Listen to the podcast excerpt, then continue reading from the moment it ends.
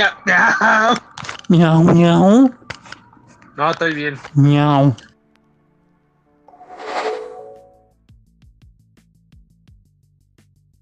Bienvenidos, banda, bienvenidos una vez más a este su episodio número 122, pero Paul, hola. Miau, miau, miau. ¿Cómo están? El día de hoy les traemos un episodio como el Fernando. Bien gato.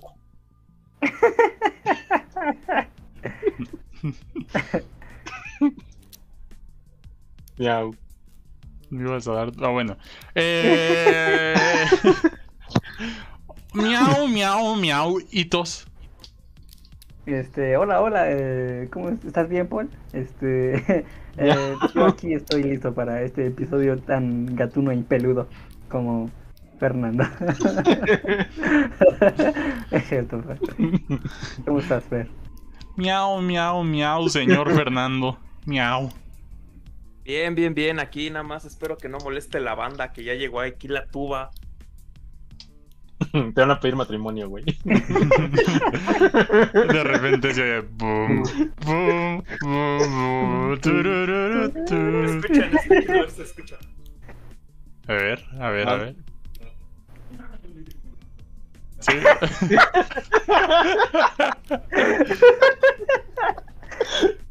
Música de gato. Te voy a Pues no, casi no se oye, casi no se oye. Eh, miau, miau, miau, banda. ¿Cómo están? Miau, Mazos, Laboriel, miau, Christopher Santiago, ¿cómo se encuentran? Eh, bienvenidos una vez, una miau vez más a este su, su miau episodio 122, Momichis. Eh, espero que lo disfruten. Eh, para nada es un episodio que nos sacamos bien de los miau whales. Este. y bueno, es cierto. Vamos a mencionar a los eh, patrocinadores oficiales del culto Po, que son todos aquellos que estén suscritos al Twitch. Ya saben que se pueden suscribir eh, mediante Twitch. La suscripción actualmente cuesta ya 50 pesos porque ya se re- regionalizó el precio y además, como ya se acerca September, básicamente el, pr- el primero de septiembre, el miércoles comienza September, eh, pues les va a salir en un 20% de descuento, en vez de entonces les va a salir como 40 pesitos la, la suscripción si es que quieren apoyar de manera directa al culto Po. Eh, y pues estos, eh, estos patrocinadores oficiales se encuentra eh, Ardo, el, el Momazo Cedu, Momazos Laboriel también, el Songs, Ale, el CCG, eh, Hitos, Toriz, eh, eh, Eri BLT. Y ya, muchas gracias, banda. Ah, y este. Gil el Inmortal. Muchas gracias por. Por apoyar. Por apoyar a este. Por miau.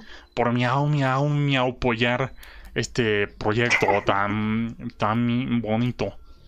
Entonces, le doy la palabra a, a Miau Paul, que hoy tenía algo miau preparado. Miau, miau, miau. Muchas miau. Hoy les voy a dar una pequeña introducción de los gatos desde un punto de vista interesante, ¿no? Ya como todos sabremos, los gatos domésticos, junto con los perros, pues son los animales de compañía más populares en todo el mundo, ¿no? Más de 600 millones de gatos viven con humanos. Y pues en algunos países son su número igual o supera el número de perros, ¿no? Por ejemplo, Japón, ¿no? Se me viene a la mente que de perros, por ahí estuve viendo, tenía como 8.9 mi- mi- bueno, como 8.9 millones de perros. Agréguenle uno cuando fue hitos. Y 9.5 millones de gatos. Entonces, pues ahí, obviamente, tiene más, hay más gatos que perros en Japón, ¿no? Y pues los gatos comenzaron a convivir con los humanos hace unos 9500 años. Eh, no fue tan, tan antiguo como con los perros, ¿no? Si bien su historia de convivencia con los humanos es como más corta que la de los perros, cabe destacar que han sido domesticados por selección natural, no por selección artificial como los perros. O sea, esto me refiero a que, por ejemplo, a los perros era como de, ah, no mames, un perrito, güey. Vamos a darle comida vamos a hacer que cuida a las ovejas, ¿no? Cosas así. No, a los gatos no, o sea, a los gatos para qué les iban a dar comida. Entonces, por, por eso su, su esta relación, su domesticación, fue una selección natural. Entonces, pues a pesar de estas diferencias en su proceso de domesticación en comparación con el de los perros, los gatos también han desarrollado comportamientos relacionados con la comunicación con los humanos, ¿no? Eh, si yo le pregunto al señor Fernando, Fernando, ¿qué, ¿cómo te comunicas tú con el, con el gato? ¿O ¿Cómo sabes tú que el gato te está comunicando contigo? muy Hermano. simple. Le digo, le digo, ¿ya llegaste a Jaltengo? Ah, no, no, no, no, no. Pues es que es muy sencillo porque el maullido, el maullido, tengo entendido yo, según, según mis fuentes gatunas, que realmente los gatos no maullan para comunicarse entre ellos, sino que su maullido ha sido para comunicarse con nosotros. Si mal no lo, no lo malentiendo, ¿no? Miau, miau. Miau, miau, miau, sí, algo así. Más que nada, el ronroneo es como que una pieza posiblemente clave que tiene diferentes componentes acústicos durante la solicitud de alimentos, el afecto, o incluso el modo chill, ¿no? Y pues, de hecho, los gatos domésticos han desarrollado la capacidad de comunicarse con los humanos eh, a través de los maullidos y ronroneos, y pues sugiere que esta capacidad comunicativa interespecies, o sea, de, de gato a humano y de humano a gato, bueno, no, de gato a humano, es lo que se pueden amaullar a sus, a sus gatos, eh, desciende de la capacidad comunicativa intraespecies, o sea que los momichis ya se comunicaban así entre ellos, y de alguna forma este tipo de comunicación sí con los humanos. Y pues, yo les quería hablar de, ahorita que estábamos hablando de cantidad de gatos, y le puse de ejemplo Japón, ¿por qué no hablarles un poco de, de dos lugares en Japón que, que tienen exceso de gatos, ¿no? Eh, tales son un caso como de Tashirojima o Aoshima, que pues como se pueden haber imaginado, uno de los países que más ama a los momichis es Japón. Y pues concretamente les quería hablar de estos lugares con éxito de momichis. Y lo más curioso es que ambos lugares comparten ciertas cosas que, pues les iré contando, ¿no?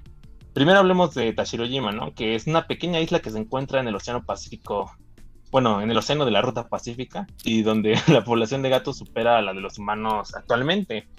Eh, al menos en 2015 se sabía que unas 80 personas habitaban en la isla en comparación a los más de 150 gatos que se tenían registrado. Y, pero pues nunca fue así. Bueno, esto nunca fue así, ¿no? O sea, a, menos de mitad del siglo XX, la isla tenía más de mil habitantes que se dedicaban a la pesca principalmente. Por eso había una gran cantidad de gatos, ¿no? Además de que antes se criaban gusanos de seda y pues cuando están creando gusanos de seda, una de las plagas que se quiere evitar son los ratones. Entonces los isleños lo que hacían era que tenían ahí sus gatitos para que se comieran a, a los ratones, ¿no? A estas plagas que son hermosos también los ratones. Entonces, pues con la industria pesquera yendo en picada ya después, creo que también hubo un tsunami que desmadró el puerto de, isla, de la isla, pues muchas personas se mudaron de la isla. Además de que casi hubo una epidemia de, de un parvovirus entre los gatos. Entonces, imagínense que hay una epidemia de un virus en una isla donde está llenísimo de gatos, porque tampoco la isla es que sea muy grande que digamos, ¿no? O sea, creo que su extensión era de unos dos kilómetros, a lo mucho, ¿eh? No era muy grande, o sea, O sea, por eso- también... Ajá. Ajá. Que eso está bien cabrón, ¿no? Porque eh, creo que cualquiera que, cualquier veterinario, cualquier persona con sentido común, así no animalista, pues te puede decir que las propagaciones, o sea, como que eso luego se nos olvida mucho, que la propagación de enfermedades entre animales también es una cosa real. Y yo he visto muchas veces que, pues, unas reverendas tonterías, como esto de poner bebederos comunitarios para animales callejeros. O sea, o sea, suena bien en teoría, suena muy noble, muy bonito, y ahí los lomitos eh, hubo.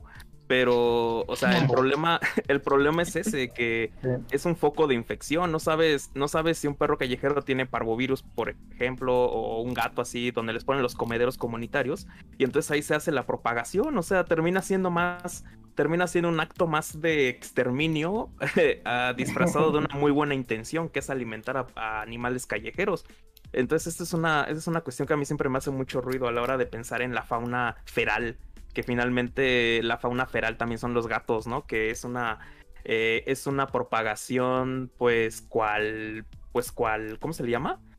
Cual epidemia, tal cual plaga. Entonces, eso se puede pensar también. En este caso de la isla de gatos es muy interesante y creo que hay otros centros urbanos que lo pueden demostrar, como el Parque Kennedy en Lima, Perú.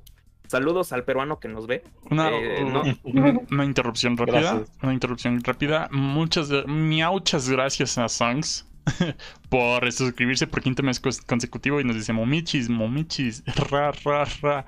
Eh, muchas, muchas gracias por la suscripción, se aprecia bastante. Gracias Continúen. por ser un gato más. Ah, no, no es cierto, estamos hablando de, de gatos en positivo. No, pero es que sí quería hablar, sí quería preguntarle eso al, al señor, señor Miauwis. Ramírez. porque- no, porque ahorita, ahorita, ahorita siempre me ha hecho eco eso, de que finalmente los gatos también son fauna feral. Pensámoslo, no, a mí, o sea, a mí me encantan los gatos, pero también lo pienso como verga, es que si, si no, si no castro a, si no castro a los míos, o sea, si no los esterilizo, pues pueden ser un peligro a la larga. Ese es el gran problema. Ese es el gran problema de la, de este tipo de, de este tipo de fauna, ¿no? Que... Pues es que los gatos ya son considerados plaga, ¿no? En sí. varias ciudades, en varias ciudades. Algunas... Es que también aparte, se dan cuenta, los gatos tienen una posibilidad de llegar a más lugares por su misma fisiología, uh -huh. ¿no? De que pueden escalar sí fácilmente los, las paredes, llegar a techos, entonces son, bueno, pueden accesar a lugares más remotos, por así decirlo, que los perros en comparación. Sí, entonces hecho, también es, es muy preocupante porque imagínate si hay una epidemia de gatos en esta isla que, por suerte, en este, creo que se evitó la epidemia del parvovirus en esta isla. Más que nada, no hubo tanta preocupación porque había poquita gente, pero pues aún así se llegó a evitar la epidemia. Pero imagínate que por ejemplo, en Italia, que también hay un, un, buen de gatos, que de repente haya una epidemia de un virus entre gatos. ¿Dónde? Eh, sería en Italia. Ah, ok. Donde la población es, bueno, la media de la población Miau. está como en, entre los 50 y 65 años.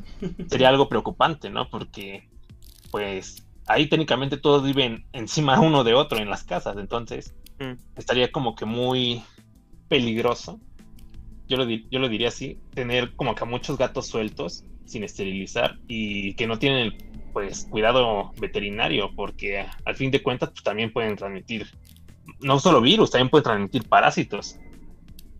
Es que, de hecho, eso es, una, eso es un problema a la larga que yo pienso cuando pienso así como en el control desmedido de los gatos. Y es que eh, cuando, cuando una especie, o sea, cuando una especie llega a un lugar determinado que no es propiamente su hábitat, o sea, ¿cuál es el hábitat de un gato? Sobre todo el gato que se ha acostumbrado como fauna urbana. Pues suele ser la casa habitación, el departamento, porque ¿quién es el dueño de un gato? Número uno, pues una persona, una persona intelectual. No, no es cierto, no es cierto. uh, uh, de hecho, les quería lanzar la pregunta a mis compañeros del podcast. Eh, ¿quién? O sea, ustedes son, o sea, saben que existe esta, esta cosa, ¿no? ¿Ustedes son de gatos o de perros? Perros. Eh, nunca he tenido un gato. Bueno, una vez medio tuve uno, pero se fue como al día. nunca volvió. Eh, pero he visto así las cómo se comportan a través de diferentes cuentas de internet y yo no yo no quiero eso. Yo no quiero yo no quiero que tiren cosas. Yo no quiero que uh -huh. yo, yo, no quiero mendigar amor no mm, no pues no tanto eso. No quiero que me hagan más desmadre que yo hago no El pinche gato que soy. Este miau miau. Y ya es, es más que nada eso. Fuera de eso el animal está chistoso está eh, también he visto mucho de que. De que. Luego ras, rasguñan muy culero. Una vez vi un video de, de, una chica que le rasguña el ojo así bien intenso y le empieza a sangrar horrible el ojo. Pero, o sea, literalmente el ojo. Entonces dije, nah, nah, no quiero eso, gracias. Sí, el señor Paul y el señorito son. ¿Ustedes son de gatos o de perros? Pues yo sí soy de, de gatos y de perros. Soy de los dos, la neta. Ajá. No me podría como que decidir porque yo sí tuve gato, me acuerdo que estuvo bien cagado, güey, cómo, cómo encontré a mi gato porque te cuento rápidamente. Yo estaba comiendo con, con mi señora madre un día. De repente, pues estábamos viendo la tele, ¿no? Porque cuando comes únicamente con, una, con otra persona, pues vamos a ver la tele, ¿no? Para que no se haga aburrido. Y empezamos a escuchar miau, miau, miau, miau. Pero así bien culero, o sea, como si se estuviera muriendo alguien, ¿no? Entonces, pues, tú sabrás, señor Fernando, que en provincia los gatos son de temer, porque ah, ya les he contado también con anterioridad que una vez me mordió un gato y me dio rabia, y como aquí no había doctores, pues me llevaron al veterinario. Entonces, pues yo no quería... Historia real. Yo ya cisgado con ese hecho que había pasado en mi vida, yo ya llevaba como que una escoba, ¿no? Para pegarle a la, a la cosa que fuera a salir de la habitación donde me provenían los ruidos, güey. Entonces abrí la puerta, güey, listo para partirle su madre al gato. Y salió un gatito, güey, todo chiquito, desnutrido y flaquito. Y dije, ay, no mames, está bien bonito. Entonces le di jamón. Pues ya de ahí como que lo fui adoptando. Tráeme el maquillaje, ma. y el señoritos. y, el, y el señoritos. Este, pues. que está raro, o sea, siempre he convivido con gatos, pero tengo un perro y, y creo que coincido amigos. con Humberto, ¿no? De que, o sea, a veces me caga mi perro porque hace un chingo de ruido, se la pasa ladrando y me dan ganas de patearlo. este, No y, y luego voy a casa de mis tíos que tienen cinco gatos y sí los veo así como más tranquilos y digo, ok, estaría más chido, ¿no? Pero también pienso en, en lo que dijo Humberto de que luego se suben a las cortinas o a los muebles y tiran las cosas. y- gatos, ¿eh? ¿Eh? Cinco gatos, cosas Sí, que puedes cinco. oler. Sí. Sí, güey. Pues eso no tanto, pero bueno, sí, Eh, güey, seguramente tus tíos siempre están llenos de pelos, güey. Sí, sus Ah, millones. sí, yo igual. Yo sí soy, yo sí soy team gatos. ah, ya saben, virgin, virgin perros, chat gatos. No, el, puñetas. Goats. Por ejemplo, tú, Fernando, ¿quieres Ah, más de gatos? No, no, no. Te, te tengo otra pregunta, Fernando. ¿Tú Ajá. quieres más de gatos? ¿Cuál ha sido el lugar más raro, güey, donde has encontrado un gato o que se han subido tus gatos? Ah, tengo varias, tengo varias historias. No, pero primero, o sea, yo también quería ser de perros, pero es que yo sí tengo una creencia tal vez medio errónea. Pero como yo vivo en realidad en un lugar pues así chiquito, no tengo así un patio grande, así un, un jardín o algo así, pues no me agrada la idea de tener perro, porque yo sí considero que un perro pues como que sí merece así, merece así como ejercicio, merece así como que espacio. Y Como una azotea, pues, eso ¿no? Una playera de Cruz Azul. Pues eso no creyeron en mi casa y de hecho pues en mi casa tienen una aberración de la genética llamada Pug. Ay, no, no, no, no. Pero No, no, no, no, o sea, de hecho hasta yo casi casi armo un desmadre nada más para que no lo crucen porque esa cosa debe parar su genética ahora. Pues de por no sí los, los, los pugs sufren, ¿no? O sea, todo el tiempo Sí, están no sufriendo. Ajá. No pueden respirar bien esas manos. Sí, este hasta cierto está punto muy está bien. Este hasta cierto punto está como que bien hecho. Porque salió grande, o sea, salió como de buen tamaño. Y no, no tiene problemas de fosas nasales ni del estómago. Pero sí he visto unos que, o sea, siempre han visto como al típico, el típico dueño de un pug. O sea, pero de varios pugs. Que tiene así como que. Fíjate que cuando te, cuando, dices. cuando te pones la boinita, sí te ves como, como dueño de pug. Dueño de pug. Ajá. Ajá, pero me da culpa, eso sí, pero. O sea, pero me refiero a esos posts que se ven feos, o sea, estaban así como que dices, esta cosa, esta cosa está sufriendo, o sea, que tienen la lengua salida, que tienen los ojos desorbitados, o sea, eso sí está mal. O sea, el Y lo 99% peor de los pugs. Ajá. Y la verdad es de que, pues ya si tienen un pug mínimo ya no lo reproduzcan, por favor, pero eso no pasa con los gatos, por ejemplo, pero ah, lo que sí pensaba, lo que sí pensaba muchas veces con respecto a esto es que, pues sí tengo esa mentalidad. Por ejemplo, a mí me gustan mucho los perros así como, pues así de verlos, nada más así, de lejos. A mí, o sea, el perro que siempre fue como el sueño, yo, yo el perro que siempre quise, que quise, que siempre quise tener era como de estos huskies. Ah, pero dije, verga, o sea, Hermosos, No tengo- pero no. Ajá, no tengo el espacio. Eh, no vivo en un lugar como frío. eh, de hecho, tenerlo aquí en época de calor se me hace hasta cruel. Ah, dicen que son hasta desmadrosos, que son así que te rompen todo. eh, Son y que hasta torpes. cierto punto- ajá, que hasta cierto punto como que no se acabaron de domesticar tanto porque hasta parecen lobos. Y de eso tiene que ver con, incluso con su conducta, que de hecho no se pueden llevar con perros chiquitos porque usualmente se los acaban tronando. Entonces, ese perro es un desmadre a mi gusto, son, son, son todo un asunto aparte y te digo, me gustan mucho visualmente, eh, pero no tendría uno, no tengo ni los medios ni siquiera el tiempo para uno. Yo siento que un perro es así como, pues ya cuando estás viejito, ¿no? Y los gatos, pues como son más independientes, puedes estar trabajando todo el día, hacer tus cosas y pues ya nada más le das de comer y le cambias la arena. Eso si lo educas con arena, si no es de los que se van a la azotea a hacer sus cosas, pero no, eso es más como del Estado de México, creo. Pero O más o menos. eh, Y estados más o menos civilizado, güey. Porque por acá los gatos son bastante peligrosos. Y se van a cualquier terreno baldío a hacer sus necesidades. Hacer Con respecto a lo que dice de los huskies, güey. Pues es obviamente que esos perros van a ser un desmadre porque fueron obtenidos genéticamente para que los perros pudieran correr por la nieve durante horas. Entonces, si tú tienes un perro que tiene mucha energía, obviamente te va a romper un pinche mueble. Porque yo tengo un amigo que tiene un husky y pues husky como que duerme en su habitación ¿no? o dormía porque destrozó un mueble, literal. El mueble está cortado a la mitad por puros mordiscos y fue como de no mames. Ajá. Entonces, pues sí. No, yo lo que he visto luego es eso, así de gente que sale con un pinche San Bernardo, así, con un pinche gran danés. Viven en un departamento como de 100 metros cuadrados. O sea, ¿dónde guardas esa mamada? O sea, eso es lo que más me saca de onda y yo espero que algún día se regule ese desmadre porque sí siento que es como hasta maltrato animal. O sea, la verdad, la verdad es como tienes un perro así enorme que requiere mucho espacio Sí. y energía y lo tienes en un pinche huevito donde vives. O sea, no está mal que vivas en un huevito, pero no lleves un animal con eso, parece un gato. Por Sí, eso pues, yo soy partid- Si, soy partidario de si la persona ya está sufriendo viviendo en un pinche espaciocito pequeño. Imagínate con un perro. Dice el CSG. Los momichis hacen miau y los guaguas gau. no, pero ya fue la, Guau. la- el- no puso gau. Este CSG dice, "Yo que soy de rancho es más fácil tener guaguas. Un husky de un primo se comió una jerga y se murió." Ah, güey, también yo tengo. Ajá, yo tengo una historia más o menos similar. Una amiga de Xochimilco tenía pues un perro que recogía de la calle que era de esos grandes. Y le- que según le desmadró la defensa del carro, güey. Que le empezó a morder y desmadró el carro.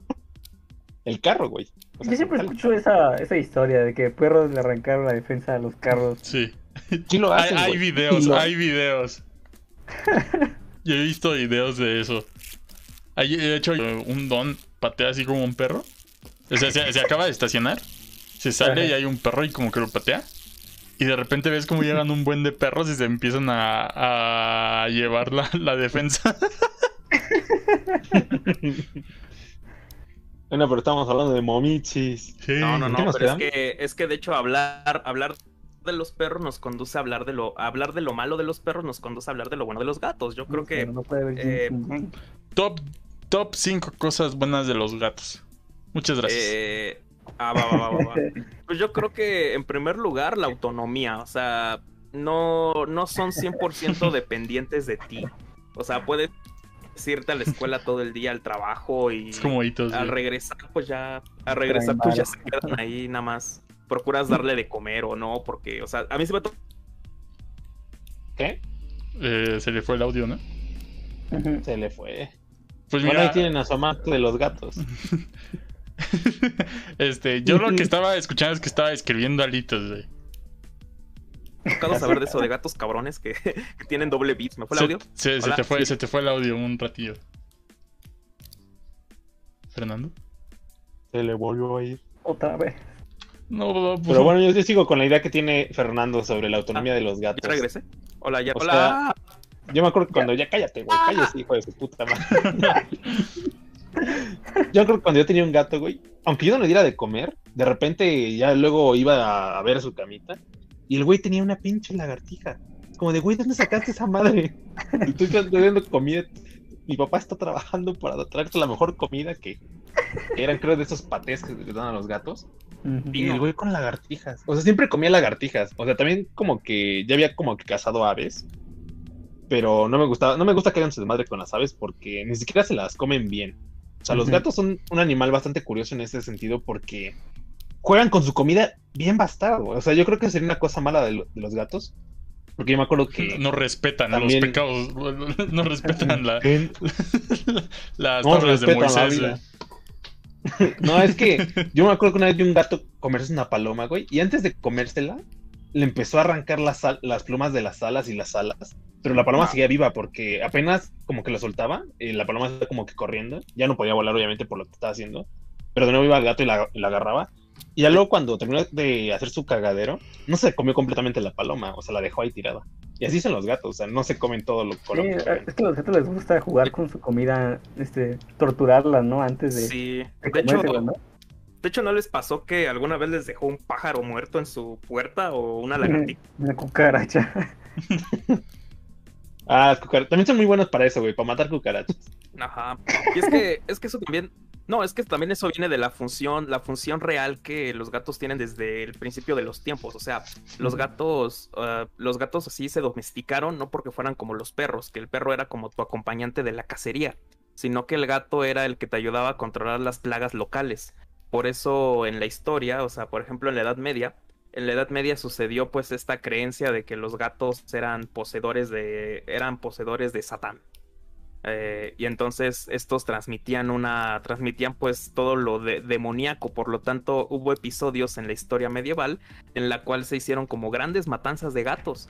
Y esto pasó mucho en Francia, en la Francia medieval. Y en Jaltenco, si lo buscas, ahí aparece. Jaltenco. Sí, sí. Dice, dice Guachín, buenas amigos, mi novia me engañó. Grita triste. F. Ah, pues, pues escucha, escucha estos gate- estos, este gatel. Cuéntanos, ¿eres de perros o de gatos? Igual todos los que están ahí en el chat, cuéntenos sus experiencias con perros y gatos. Pero es que era como yo te decía al principio, Fernando, que los gatos no fueron domesticados para cazar plagas. Los gatos ya hacían eso, entonces Ujú. es- Sí, es más era lo que te decía, era, era domesticación No, no, no. que fue de Ah. selección Ah, natural. Sí. O sea, los no, perros es- sí fueron domesticados para que acompañaran la cacería. Pero los gatos no, güey. Los gatos de repente se empezaron a dar cuenta que, que desmadraban a, a las ratas. Y fue como de, oye, esto me sirve bastante, ¿no? Porque me recordemos que, que en la edad medieval, eh, pues muchas de las enfermedades se transmitían por las ratas o por ratones. Aparte de que se comían todos los cultivos. Entonces, tener gatos era bastante rentable, ¿no? Los, los vatos decían rentable. No, es que el principal factor que hizo que en la Edad Media se transmitiera la peste bubónica, en la Edad Media tardía y principios del Renacimiento, fue precisamente que como no habían gatos porque eran, eran asociados a la mala suerte, a los malos augurios, pues si veías uno te lo quebrabas, ¿no? Y entonces, eh, entonces las ratas comenzaron a aflorar y la peste bubónica, el virus de la peste bubónica se transmite sobre todo a través de ratas. Entonces, ¿Cuál virus, repente-? Es una pinche bacteria. Bueno, todo el asunto de la peste bubónica se transmitía a través de ratas. Y la. Y la. ¿Cómo se llama? El hecho de que no hubiesen gatos que diezmaran esta, esta propagación hizo que la epidemia creciera a nivel. a nivel, pues, cabrón, así bien denso. Y esto, esto es uno de los principales atributos que hizo, sobre todo que en el Renacimiento, la figura del gato fuera como que más celebrada. O sea, por algo, el gato era como sinónimo de, refina, de refinura, así como de lo refinado. Mientras que el perro siempre significó como que del campesino, ¿no? El que te ayudaba a cazar, el que te ayudaba a, arrear las ovejas. Y el gato era como el sinónimo de la clase alta, porque, o sea, si tenías un gato no tenías plagas.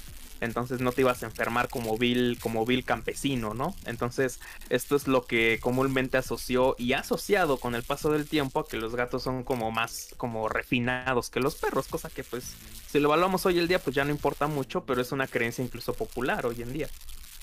Eh, yo, yo también tendría mis dudas. do- tendría mis dudas sobre si los gatos también hubieran ayudado en la propagación de la peste, ya que como tal que los que provo- propagaban la peste como tal eran las pulgas de, la- de los ratones, entonces sí, o de las ratas. Entonces si estas pulgas también afectaban a los gatos. También hubieran, hubieran valido para pura verga, pero aún así los gatos sí pudieron haber ayudado a, a reducir un poquito lo de la peste bubónica. Recuerden que es la Edad Media, la gente cagaba en la calle, entonces pues, ahí tenían comida las ratas para cualquier lado. Aunque sí hubiera ayudado un poco, siento yo. Mm, rica comida. Y está raro, ¿no? Como en la Edad Media satanizaban al gato. Pero yo al menos en lo que estaba contando de la isla de Tashirojima, ahí también la razón por la que había tantos gatos, aparte de que eran islas pesqueras, como esta de Tashirojima o, o Aoshima, era que les daban de comer a los gatos porque había esta creencia popular de que si tú le das de comer a los gatos, esto te trae buena suerte. Al menos allá en Japón tenían esa, esa costumbre, ¿no? Esa creencia. Y es por eso que también, en- creo que en Tashirojima era en, en la isla donde había un santuario de un gato. O de, gat- o de gatos, güey. Como tal, tienen ahí estatuas de gatos en la isla. Y es como de, ah, viola, ¿no? Tiene, Pero, pues- tiene, tiene mucho sentido. El gato es también sinónimo de deidad hasta cierto punto. Basta con pensar en, en civilizaciones como la egipcia, que el gato era como lo que el perro era para los prehispánicos, un transmisor de, del sistema de vida, a- del sistema de la vida a la muerte. Bastet, So- la hija de Ra. Ajá, porque muchas veces es como, muchas veces pensar en el gato es como pensar también en la, en misticismo, en la, en la forma en la que, en la forma en la que uno no entiende muchas cosas así como presenciales y dice, ah, pues como que este gato, este gato puede reflejarlas, ¿no? Porque mira sus ojos, son profundos. Entonces le atribuyes todo este, todo este asunto así como fantástico, religioso, y ya tienes una nueva deidad. Por algo, eh, si pensamos así como en deidades de muchas civilizaciones, sobre todo sus representaciones así gráficas, eh, son como son felinas, son hasta cierto punto como así medio derivadas de los gatos, así bien furras. y eso hace que, eso hace sobre todo que la característica de los gatos tengan así como cierto encanto religioso, cosa que no sucede con otros animales en muchas culturas. Eh, no Eh. pasaba, pasaba incluso con los mayas, por ejemplo, donde el jaguar tenía una, un elemento así muy, muy importante en la cultura y también con los mexicas, en donde también los jaguares, que serían como lo más cercano a los gatos que tenemos por acá, eh, eran sinónimos sobre todo de transmisión ritual. Por algo existían los guerreros águila y los guerreros jaguar, porque más que, más que ser furros con armas, eran como una, eran unas, eran un símbolo de la transmisión como entre la humanidad y la, entre humanidad y ritual, como que entre humanidad y lo, y lo de los dioses. Y entonces si te mataban, ya tenías garantizado que ibas a estar en una zona distinta del Mictlán, que era como el, el otro mundo de los prehispánicos, de la, del- de la cosmogonía ah, mesoamericana. Y eso era solamente si te mataba un jaguar. O sea, si te mataba un jaguar, o sea, pero en la vida real, así, si te mataba así, te, des- te des- te- te destripaba y todo, lo más seguro es que ibas a estar en una buena zona del Mictlán. Y eso, eso atribuye también como pues las figuras felinas son muy atractivas en culturas antiguas y llega hasta el día de hoy. Efe- efectivamente, estas, los felinos siempre han sido como, hasta cierto punto, más alabados en las culturas, pero por alguna razón a las personas les gusta tener a los perros grandes. Siempre les ha gustado y se atribuye más aquí en México, que es un país tercermundista, que si tú tienes un perro es como de, ay, pues métete a ese perro que está en la calle porque lo vamos a alimentar con tortilla y caldo, porque si se mete alguien a robar, es el primer güey que nos avisa. Y es lo que pasa mucho por aquí, es muy común, aquí por donde vivo es muy común que te digan, no, es que yo gatos no quiero porque los gatos no, no hacen ruido cuando entra alguien a la casa. Y es como de, no mames, solo por eso no quieres gatos. O sea, hay, hay muchas ventajas y más yo viviendo en una localidad eh, rural, donde todavía hay estas madres de, de que cultivan. Es, bueno, yo creo que sería mucho más rentable tener gatos en los alrededores. Un poquito más, o sea, sí hay, pero un poquito más. Aunque también está este factor de que a los gatos, a tener más posibilidades de, de exploración, son, bueno, son un modelo animal que, que esparce muy bien parásitos, virus y bacterias. Entonces, ¿Quién pues también sabe? cuídense. No, es que quién sabe, porque, o sea, si pensamos ya en una sociedad contemporánea que tiene así, eh, en realidad está más entregada a cuestiones tecnológicas que a cuestiones todavía relativas a, a una sociedad de, de viejo orden, o sea, antigua incluso. En realidad, pues ya los animales ya no te sirven de nada, o sea, ya no usas animales de tiro, ya no usas bueyes, ya no usas así burros para transportarte, ni usas tampoco así como que estos toros para arrear, ya todo es con máquinas, entonces en realidad ya no usas a un gato para, para diezmar las plagas, ya no usas a ya no usas a un gato también para pues que te mate pues cualquier plaga cuando tienes insecticidas o procedimientos más exactos.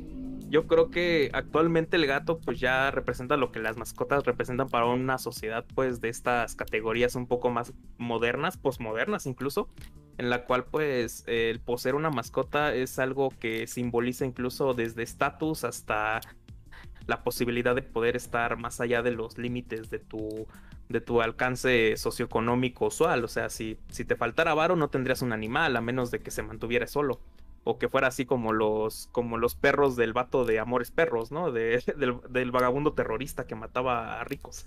O sea, ah, ah, o sea, es decir, es decir, no ya no simboliza lo mismo por lo por estas mismas cuestiones y actualmente creo que entendemos a la posesión de mascotas y entendemos a la posesión de un gato como muchas veces como la posibilidad de decir, hey, tengo de más, eh, ¿a dónde lo voy a, a dónde lo voy a administrar ahora?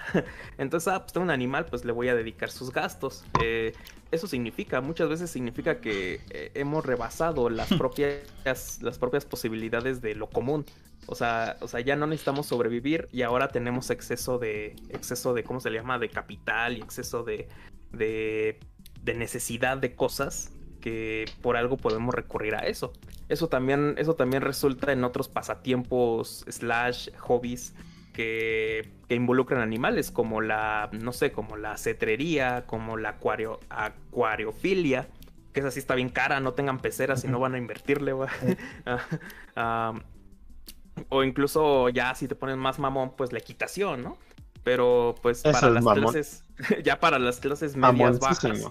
Ya perro gato es lo más usual. Por algo incluso la veterinaria fomenta que, que si fomenta la formación de profesionistas que sean perreros y gateros, porque es lo que más hay, es lo que más vende. ¿Para qué vas a ser un, ¿cómo se llama? Un veterinario especialista en hipopótamos cuando nada más ocupas uno que revise todos los zoológicos de tu ciudad, de la ciudad y de las aledañas?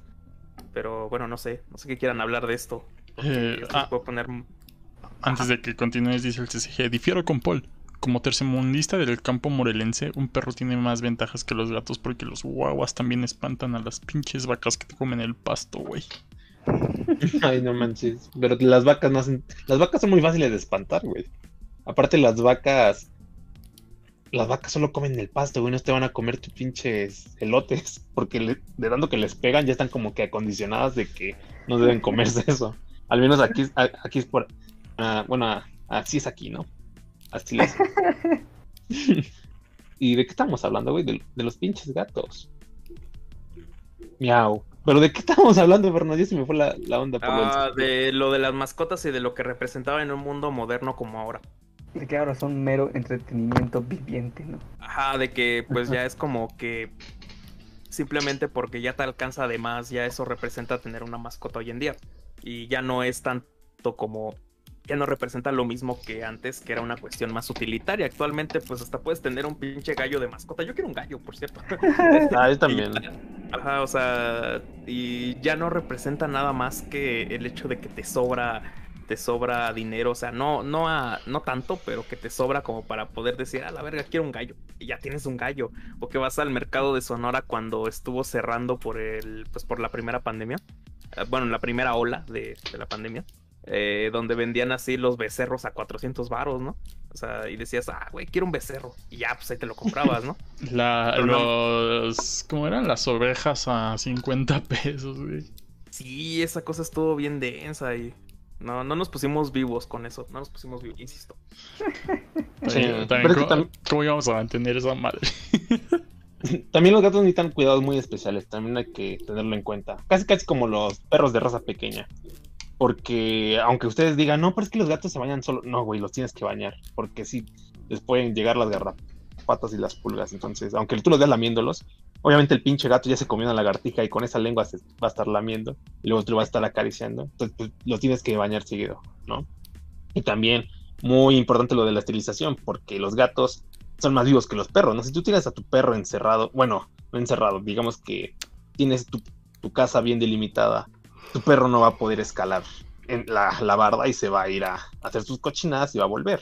El gato sí, el gato es el animal que por excelencia sale en las noches y ponen la canción de Es noche de sexo. Porque tú, Fernando, y, y a lo mejor ya, ya deben de saber el desmadre que hacen los gatos cuando se reproducen o cuando están en No, celo. sí. No, es que para eso sí hay que, hay que esterilizar a tiempo. O sea, luego hay gente que comete el error de hacerlo cuando son muy chiquitos, o sea, como al año. Y al final de cuentas incluso puede afectar su propio desarrollo fisiológico y termina no funcionando la esterilización. Entonces, hay gente que por desesperada lo hace y de repente dice, pero ¿cómo es que, pero cómo es que eh, aún así le crecieron los tanates al gato, ¿no?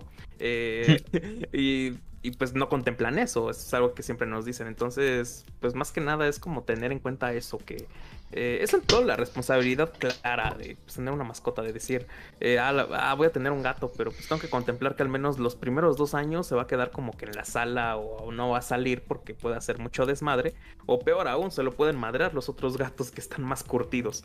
Eh, eso es muy Sí. común, aquí, aquí siempre oigo en la azotea así esas peleas de gatos y antes me pasaba eso, que, te- que una de, uno de mis gatos que se peleaba mucho, pues regresaba bien madreado, ¿no? Y ahorita ya no, ya se retiró. Pero ahorita tengo otro que creció así bien horrible, que está gigantesco. Creo que ya, creo que les mando fotos siempre a ustedes de ellos, pero eh, es uno Sí. que creció, es uno creció de, que creció demasiado. Y ese pues ya no sé, nadie se mete con él más que los perros, pero el pedo de este gato. O sea, el pedo, el pedo de este gato es que se crió con el pug. O sea, llegaron juntos a la misma edad. Y entonces el pinche gato, ah, parafraseando, a, parafraseando al señor santo, el pinche gato lo que hace es, es que tiene modos de perro. O sea, se crió como perro y entonces tiene modos de perro. O sea, es muy sociable, es así juguetón y todo y no le da miedo a la gente. El problema es que me pasó por primera vez esto, que un día lo estaba viendo en la, un día estaba por la banqueta de la calle y entonces al pinche gato se le ocurrió, se ocurrió acercarse a un perro callejero, que era un, era un pastor alemán que seguramente fue abandonado, que ya estaba bien viejo y estaba enorme. Y entonces se acercó a él y empezó a jugar como juega con el pug. Y entonces pues el otro se puso a ladrarle y pues no entendió hasta que ya le estaba soltando una mordida es el gran problema de que se cree como perro el pinche gato. Pero les digo, les digo, estas, estas cosas son de la vida cotidiana muchas veces y eh, lo más ideal que yo diría es que si tengan un gato, pues procuren que no, se, que no salga, que sea gato de casa. Así, así gato de casa, de plano, porque no... La verdad es muy mala idea que se curta afuera y te traiga desmadres, enfermedades o hijos. Ah, sobre todo si es gata. Ah, y eso, y eso es muy importante a la larga, porque ustedes no quieren tener ese, ustedes no quieren ser parte de esas mafias de, de se regalan gatitos ahí que tienen el letrero de, afuera de tu calle y que de repente llega el, el pinche santero o el pinche punqueto y te dice, no tiene gatos negros. No mamen, no, no les digan que no, no les digan que sí, no mamen pinches locos. Pero, o sea, ese, es el, ese, es el, asunto. O sea, no, no sean responsables de algo que no pueden cargar.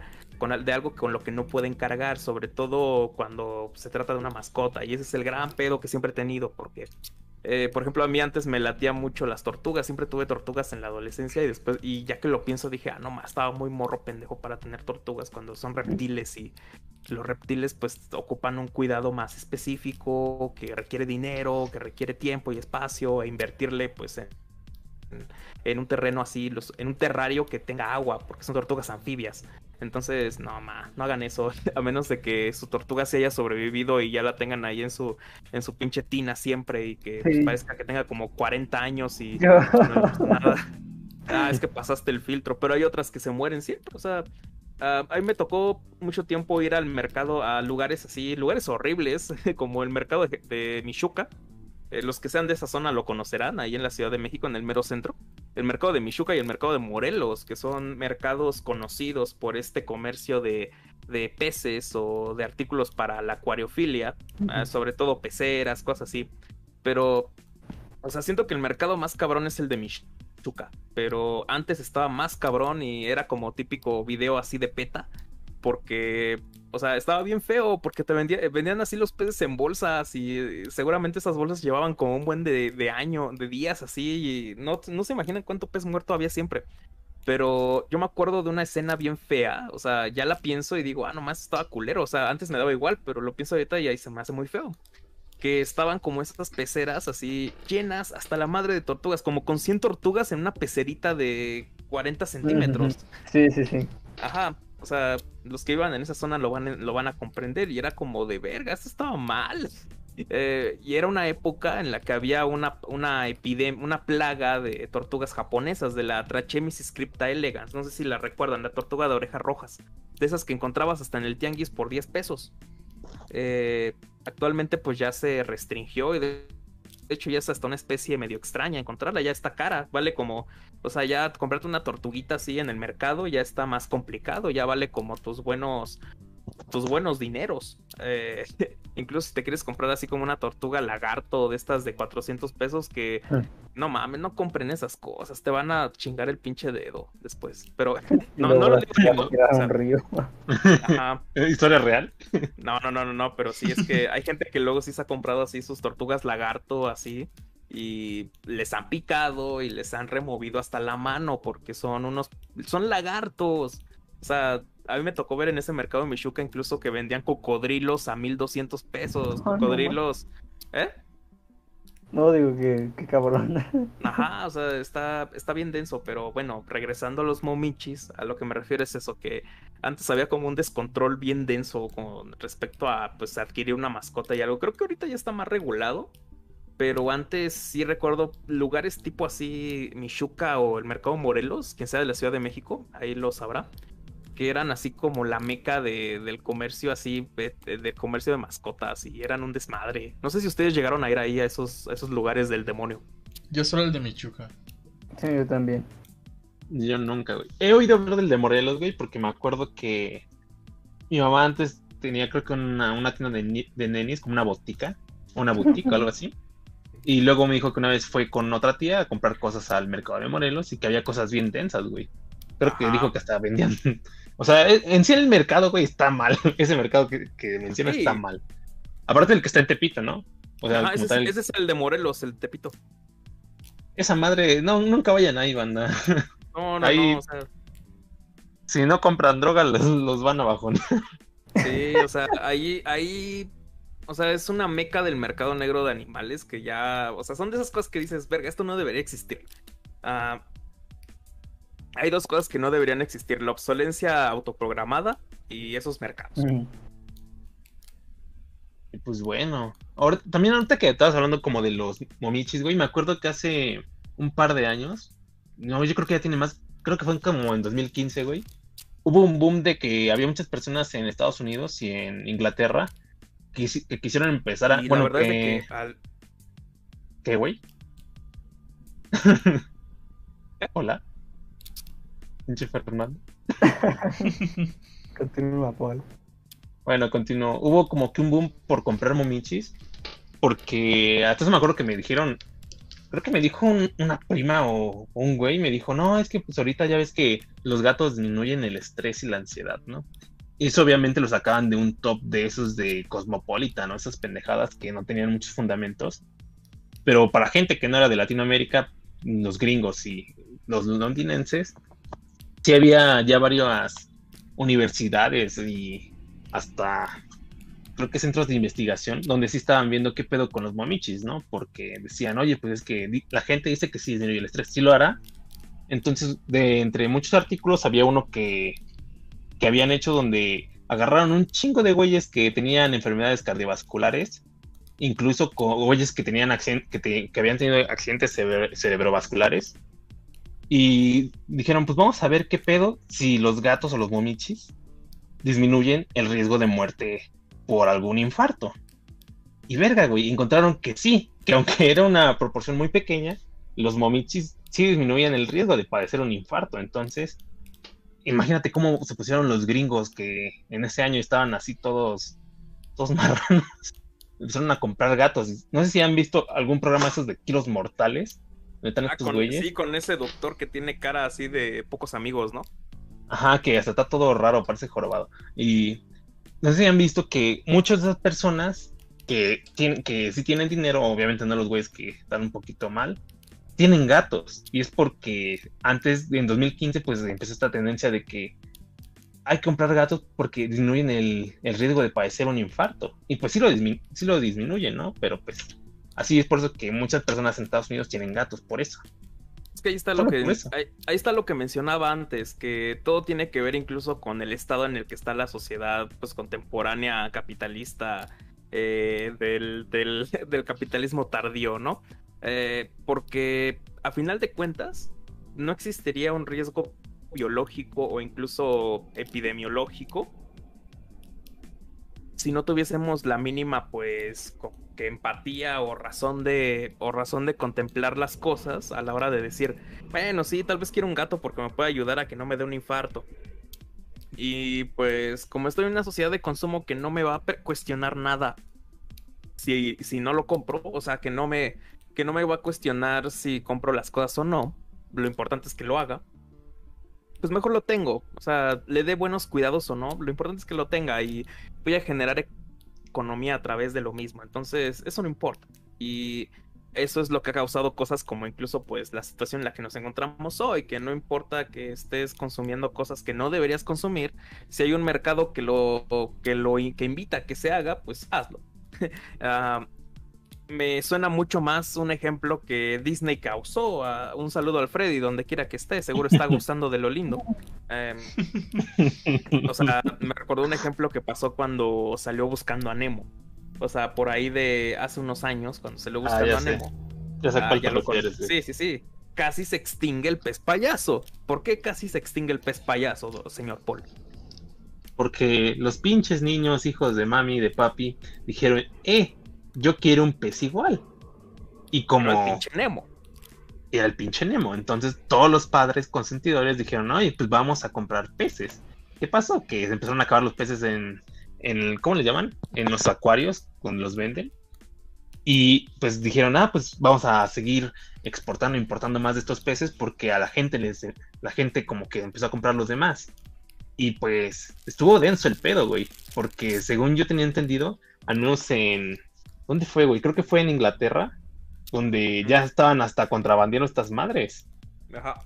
Sí, eso es lo que, eso es lo que muchas veces pasa cuando, cuando, que incluso organizaciones, no como PETA, PETA es una mamada, pero organizaciones que sí han pensado así a las cuestiones animalísticas.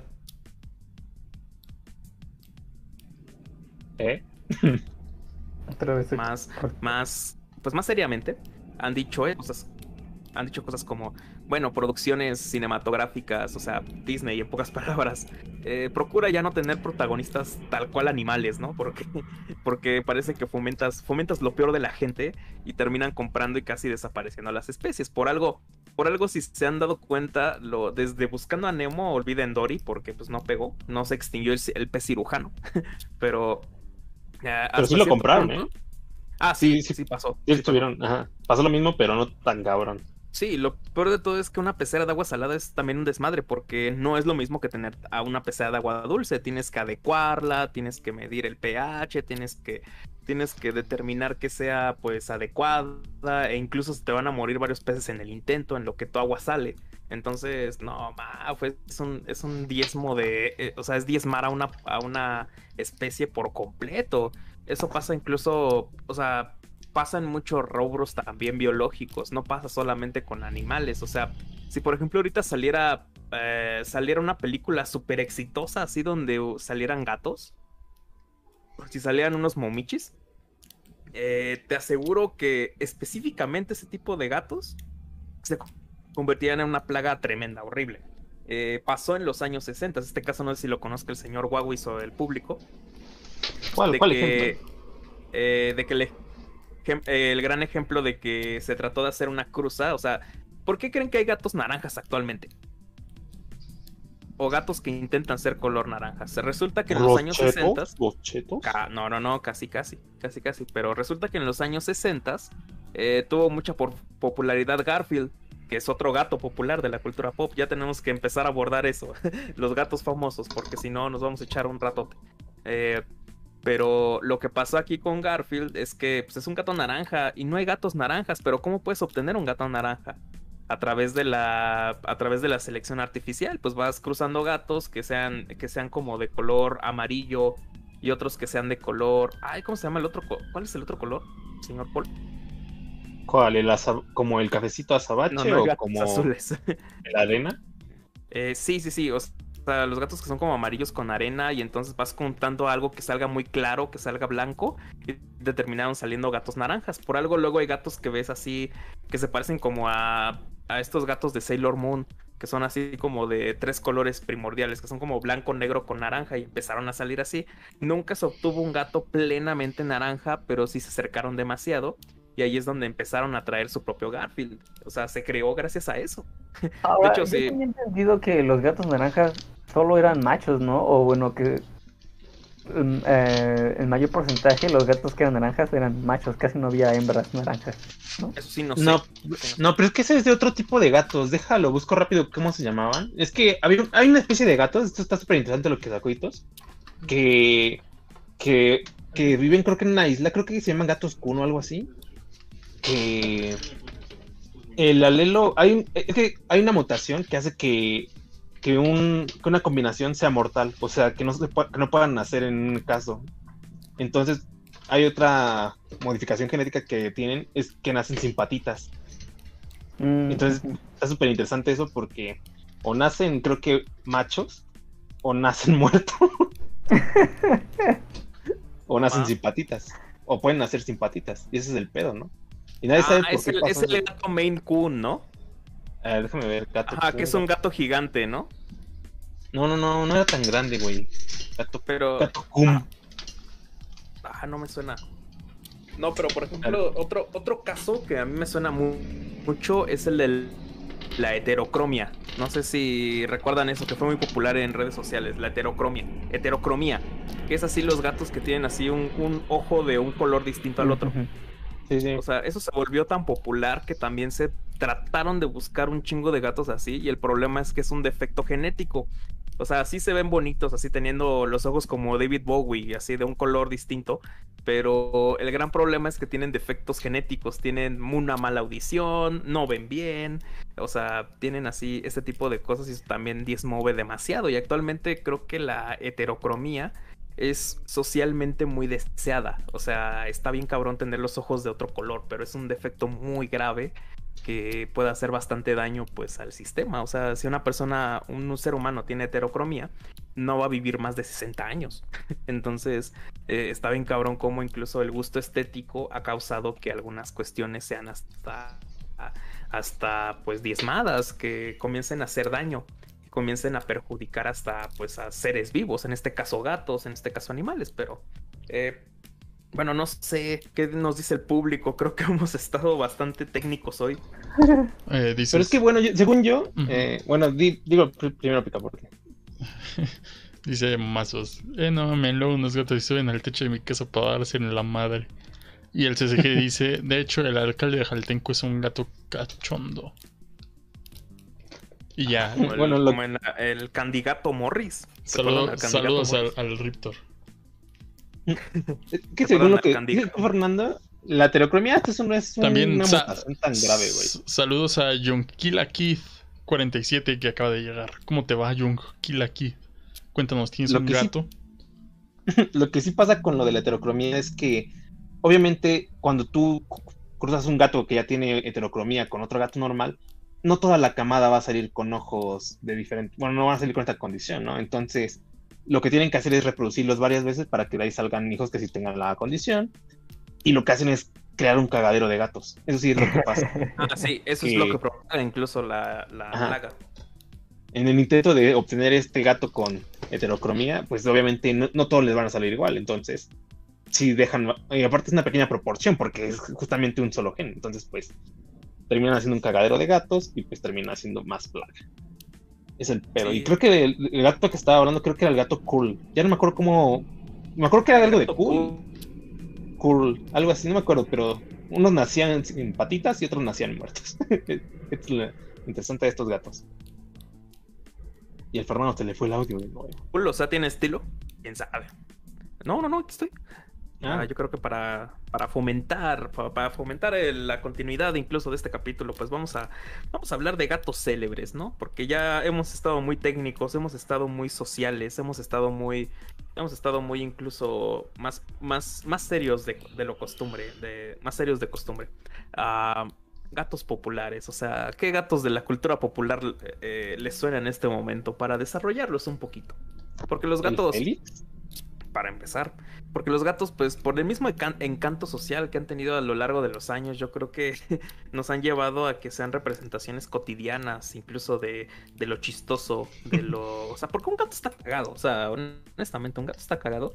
Eh, hay gatos que hacen, o sea, uno puede ver que el mayor contenido animal cagado en YouTube es de gatos. Y entonces, de hecho, los gatos son los reyes de Internet hasta cierto punto. Sí. Eh, dice dice por que él tiene un perro, y- pero que los gatos son lindos. Pues sí. Y dice Momazos, no han hablado de gatos, ¿qué es eso de peces y perros?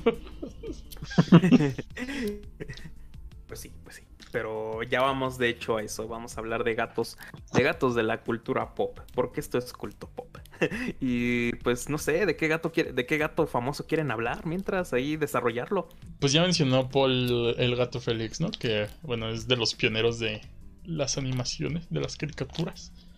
Que incluso tuvo acá su, su avión, que era muy raro para la época que, que se grabaran imágenes de personajes de, de cultura popular en aquella, en aquella época. Y pues resulta que el gato Félix fue el primero en ser grabado en un avión. Una avioneta, creo. si no mal recuerdo. Y ahora ya tenemos, raro. tenemos, tenemos pinches aviones de Pikachu en Japón, ¿no? Así bien a lo cabrón. ¿Qué otro gato famoso que tú que digas? Ah, no este güey sí me acuerdo bastante. Por ejemplo, Don Gato, que vino aquí con su con su doblaje bastante peculiar. ¿Sabes que Don Gato solo tiene 13 episodios, güey? ¿O 14? Sí, no es tanto. O sea, me acuerdo que tiene eso y tiene más películas, ¿no? Como Creo que tiene más películas que episodios. ah, Nada, tampoco. De hecho, es de esos casos en los que son cosas que pegan mucho más acá en México que en su en cualquier otro lado. Entonces eh, está, está cagado, ¿no? Como acá todo el mundo adoraba a Don Gato, que la verdad cuando lo ve está bien culero. sí, a mí no me gustaba, la verdad. Sí, no. Pero sí era. Es que como es. Es de Hanna Barbera, ¿no? De hecho. Sí. Sí, pinche animación de Hanna Barbera me caga. Lo único que no me caga tanto es, es Scooby-Doo, pero las demás me cagan. Bogonoritos. Delitos veía Kids vs. Cat. Sí, nomás. Está bien rara esa caricatura. sí, bastante. Oye, hablando de esos gatos, güey. Imagínate, si el Cholo Squinkle está culero, güey. Bueno, no está tan culero, pero sí está culero, güey. Como perro. Imagínate un gato. Que los gatos, gato como son más, como son más flexibles, luego dejan los pliegues, bueno, como que deforman los pliegues de la piel. Y estos gatos egipcios se ven bien culeros. Bueno, yo no me gust- no, yo no quisiera tener uno, güey, porque también necesitan mucho cuidado. Y aparte también culeros. Culeros, cabrón. Culeros. Parece una de esas, este, ¿cómo se llaman? ¿Ratatopos o algo así? El topo que es así como todo pelón. Ratota. no, no, Pues creo parece- que se llama. Eh, que- no importa, pero como el Fernando ya se cayó el hocico, pues yo les voy a hablar de, de música para gatos. Porque ya deben saberlo, existe música para gatos. También fue un boom de internet cuando salió la música para gatos. Ya sabemos que en la actualidad comprarle cosas innecesarias a tu mascota, como un disfraz o, o a lo mejor a tu ratón comprarle una, una mesa chiquita con cubiertos chiquitos para que, para que tenga una cena romántica contigo, son cosas totalmente innecesarias, ¿no? Pero que, que nos gusta comprarles, ¿no? O sea, ¿quién de ustedes no, no le ha comprado un juguete a su, a su perro o a su mascota que, que digan, está bien cagado, no, no va a servir para nada, está muy caro, pero lo quiero? Seguramente Ito sí lo hace, ¿no? Pues, No, Ito, eh, no, no, realmente mi mamá es la que le gusta consentir a mi perro. no me compra nada.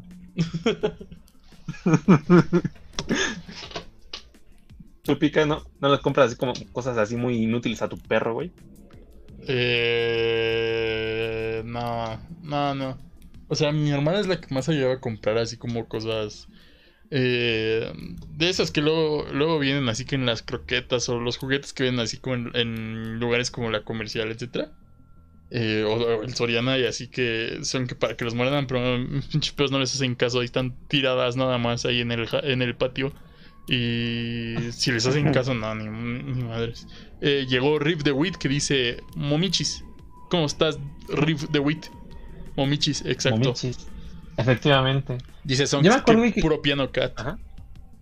Yo me acuerdo, ah, pues no es, no es algo así, pero yo me acuerdo que a mi gato yo sí le compraba un ratoncito, güey, que sí le encantaba a esa madre. Eh, nunca le compré un rascador, güey, porque todas las personas que le había preguntado si compraban un rascador les servía y decían que no, que jugaba más con la caja. Entonces, pues, mejor guardar mil varos. Yo discrepo. Eh, ¿Tú es que. es que está. O sea, ¿estabas hablando de los juguetes? Ajá.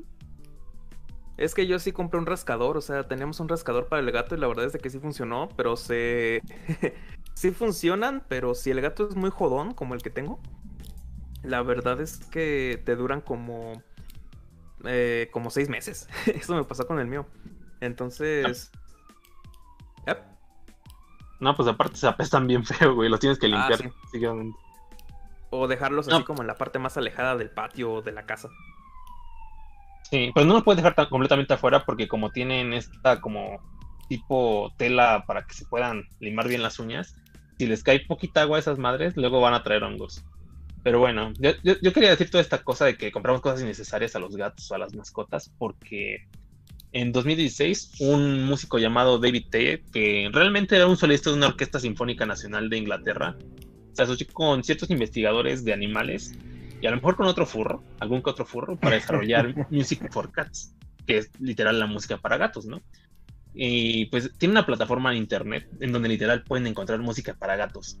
En concreto sacó un álbum, bueno, este álbum en 2016, porque también tiene música para, creo que para caballos y para otras madres, pero este álbum constaba de cinco canciones que juntas hacen casi una hora. Y pues si ustedes se van a escuchar este álbum de Tei, eh, que está disponible en Amazon Music, por cierto, y en YouTube, se van a dar cuenta de dos cosas. La primera es que por alguna razón en Amazon se clasifica como pop rock, lo cual está completamente equivocado, ¿no? Porque no es pop rock. y la segunda es que esa mamada parece algo que, que alguien soñaría después de terminar de pintar en una barda qué grupo de bandas se presentaría en la Feria de la Mezclilla. Porque está muy rara esa música. Porque es una combinación entre cuerdas, eh, entre synths y como ronroneos de gatos. O sea, no está mal. O sea, si le quitas los ronroneos y todos los demás ruidos que hacen como de gato, parecería como que música relajante. Y pues, si los gatos pudieran hacer yoga, yo creo que utilizarían esa música, ¿no? Pero está bastante rara, está muy extraña, pero tampoco es desagradable al 100% para el humano. Y pues también me acordé de que habían sacado un estudio de música con gatos para evaluar si si esta reducía su estrés. Hace como, también fue hace un par de años. Me acuerdo que hoy, volví a buscar ese artículo y pues de forma general en ese estudio evaluaron unas cuantas, bueno, unos cuantos decenas de, de momichis que obviamente no se, no fueron maltratados y les pusieron en tres diferentes situaciones, ¿no? Primero ponían a los gatos en silencio y evaluaban su comportamiento, luego les ponían música clásica, evaluaban su comportamiento y por último les ponían esta música para gatos que era hecha por Tay. Y pues resultó que con música clásica y con silencio los gatos seguían igual, o sea, les valía verga, como si nada. Pero con la música de gatos, los güeyes sí cambiaban un poco su comportamiento y se ponían como que menos estresados y se ponían incluso más cariñosos. Y atribuían más esta respuesta debido a que esta música de gatos contiene, como ya les había dicho, ronroneos y como sonidos de... como si estuvieran lamiendo algo. Y pues esto fue hecho para sonar como gatos, ¿no? Entonces, además, eh, diseñó esta música para que contribuyera a frecuencias similares a los rangos vocales de los gatos. Sí. Son dos octavas más altas que los rangos vocales humanos. Entonces, por esto es que creen que resulta muy agradable y, pues bastante, ¿cómo sería?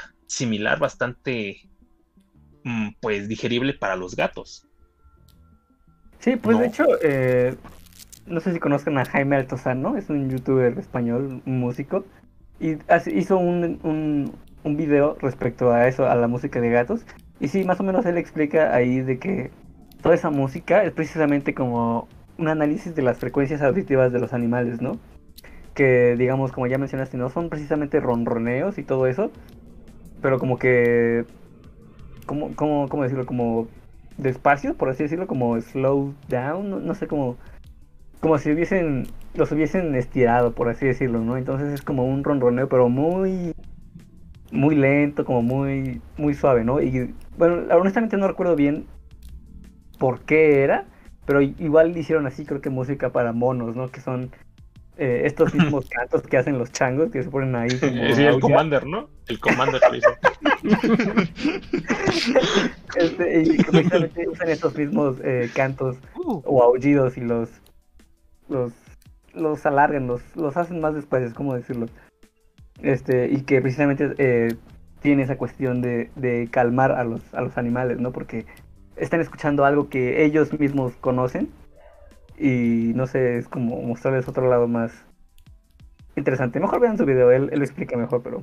No, es que, es que, es que ese es todo un tema finalmente, porque cuando nos acercamos a la música animal, eh, pues tenemos que en primer lugar sacarnos del paradigma de lo humano y de lo que es como estéticamente aprensible musicalmente hablando. Entonces no necesariamente tiene que ser atractivo para nosotros. Y creo que como que el mito más... El mito más común que tenemos con respecto a la música animal es este de las vacas, ¿no? De ponles Mozart a las vacas y van a dar mejor leche. eh, entonces, este tipo de cosas, pues, es una. es como incluso la humanización hasta cierto punto de la, la, humanización de los, de los animales que enfocan que ciertas cosas pueden ser aplicables acá. Y la verdad es de que si pensábamos en una música animal, más allá de que, o sea, no estamos pensando del, no estamos pensando de los animatrónicos del Chucky e. Cheese, o sea, estamos hablando de música animal, de animal, o sea, música animal de lo que sería estéticamente o aprensible incluso para el, el, el inconsciente no humano. ¿Qué debería componer? ¿De qué debería estar compuesto? Incluso, ah, pues no está aquí el señor Carlos, una lástima, no sé, debe estar haciéndose gato. Pero, o sea, estas cosas, un saludo al. O sea, este tema le hubiese gustado al, al señor Carlos. Sí, pues de gatos. Ajá, no sé por qué no vino. No, no, no, no, no, tache, tache sota, una tache, una, una, ¿cómo se llama? Una, ¿cómo decía Chabelo? una espantosa X. Ah, pero más allá de esto, pues las cuestiones de entre la música animal, pues corresponden más a incluso tratar de, o sea, yo creo que es hasta una versión light de la humanización animal, que ese es un pedo también que está bien cabrón, que de repente dotamos de características humanas a los animales. Pasa más con los perrijos, o sea, toda la cultura del perrijo se me hace un asco, se me hace horrible, es, es una, es una cosa horrible. Pero no pasa tanto en los momichis, en este caso, en los gatos. O sea, los gatos sí están cagados y todo y se quedan ahí, pero eh, no los veo en una cuna, no los veo con pañales o, al menos no, o sea, o sea, en la vida real, no busquen Rule 34, por favor, señores, pero, pero, o sea, lo que me refiero es a que la cuestión de la humanización también puede venir un poco de la mano con la cuestión musical y es hasta cierto punto algo que tal vez nosotros queremos adecuar en un campo que nosotros desconocemos. Y eso es humanizante a más no poder, es muy humanocéntrico si lo pensamos de esa, de esa manera. Sí, por esto más o menos alababan un poquito a Tay porque creo que fueron de la Universidad de Wisconsin, no me acuerdo los güeyes que le dijeron que qué bien que había hecho que la música estuviera a octavas más altas, ¿no? Porque tú como humano, bueno, como nosotros como humanos, escuchamos el espectro de la música hasta ciertas frecuencias. Debajo de, debajo de estas o arriba de tal frecuencia, tú ya no llegas a apreciar el sonido. Entonces, si tú específicamente ya sabes a qué frecuencia escuchan los gatos o a, qué frecuencia, pues sí, eh, hablan, bueno, maullan los gatos o hacen los sonidos de los gatos, ocupas esa frecuencia para hacer música para ellos, va a tener un poquito más de sentido porque te estás moviendo un poquito o te estás manejando en una zona que ellos ya conocen. Y pues al agregar ronroneos y sonidos de como si estuvieran lamiendo, la verdad yo sí escuchaba eso, porque me aventé el álbum completo. Pues lo que creas es que, lo que decían primero es que a lo mejor pensaban que el gato se relajaba porque pensaban que, que era un estímulo, que, que, a lo mejor están estimulando a un gato igual, entonces pues se relajaban, ¿no? Era algo que ellos ya conocían entonces, pues no, no había necesidad de estresarse. Y otra hipótesis que tenían era que a lo mejor la música de gatos lo sacaba de onda, técnicamente, porque no sabían qué estaba pasando. Eso, está cabrón, esa hipótesis está cabrona porque, eh, o sea, según los parámetros así canónicos del arte, es como, si te saca de pedo ya es arte. Eh, eres arte. entonces, todas estas cuestiones. no, si te saca los pedos. Ajá. o sea, todas estas cuestiones siguen, yo creo que un poco, o sea, desde mi punto de vista, o sea, yo creo que siguen un poco este canon humanocéntrico, tratando, así dando pequeñas pinceladas de, pues, emanciparse de ellas, pero creo que aún no, no se sale de todo de ellas, porque seguimos pensando que incluso la música, ah, que es algo yo creo que 100% humano, eh, representa, o sea, cuando dicen cantos de ballenas, es como, sí, o sea, nosotros creemos que cantan, pero es un medio de comunicación, o sea, ellos no están haciendo algo estetizante. Eh, o sea, si lo metemos en este rubro, tal vez sería algo más visual, como sucede con las aves, ¿no? Con los pavos reales, ¿no? Que así se inflan la cola con plumas para, para atraer a la pareja, ¿no? Pero no sé si en este sentido la música de gatos pudiese existir por lo mismo es un aspecto que a mí me despierta, pues me despierta esta inquietud, porque uno dice, pues sí, mira, tenemos música para gatos, pero tú le estás escuchando. O sea, no estoy diciendo que pongas a tu gato a escucharla, pero a lo que me refiero es que en realidad funciona. Eso es como lo que más me saca de onda. Sí, es que para mí lo que, o sea, como tal, los que ellos encontraron es que la música para gatos los relaja. pero nunca dicen, no, es que no, no pueden explicar si esa música les agrada. O sea, saben que lo relaja. O sea, por ejemplo, si yo te meto, eh, no sé, unas inyecciones con, con clonazepam, obviamente vas a estar, obviamente vas a estar relajado, güey. Pero no es porque te guste la sensación, no, no es porque el clonazepam te, te haga estar en un estado que tú digas, ay, voy a estar relajado porque el clonazepam me recuerda a, la- a las cascadas cayendo y a los, y a los campos de flores de la banda. No, güey, es porque pues esto pasa, ¿no?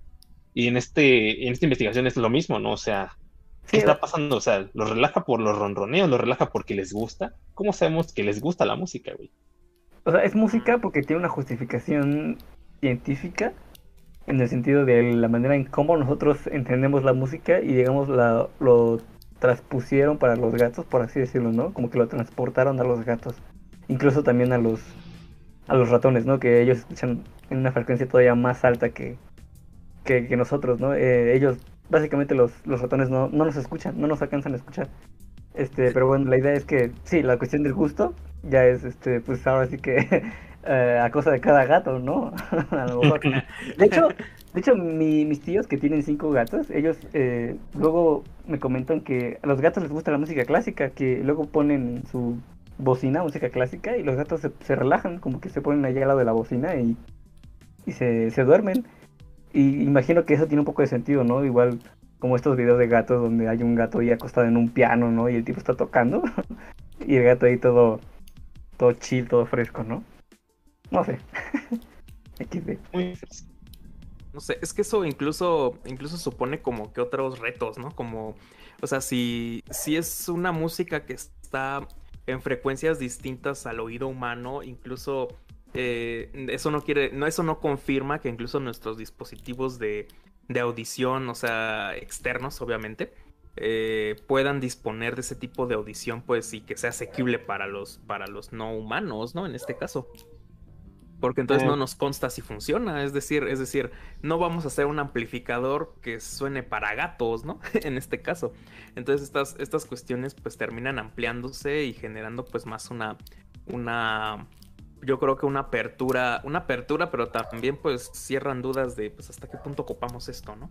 Eh, más pragmáticamente hablando de porque cómo, o sea, vamos a hacer incluso un esquema técnico de sonido que sea asequible para los gatos, eh, en este caso, o para Estamos en un momento de la historia en el que prácticamente ya no hay como que algo necesario, ¿sabes? Como que ya no existe una necesidad de, de inventar algo porque realmente lo ocupemos, ¿no? O sea, estamos en una cuestión como de, eh, pues ya hice todo lo que podía hacer, pues ¿qué más, qué más puedo hacer, no? Como que estamos Eh, muy apresurados en hacer todo, ¿no? O sea, realmente hay una necesidad de llegar a la luna, bueno, de llegar a Marte, colonizar Entonces- Marte, no hay prisa, ¿no?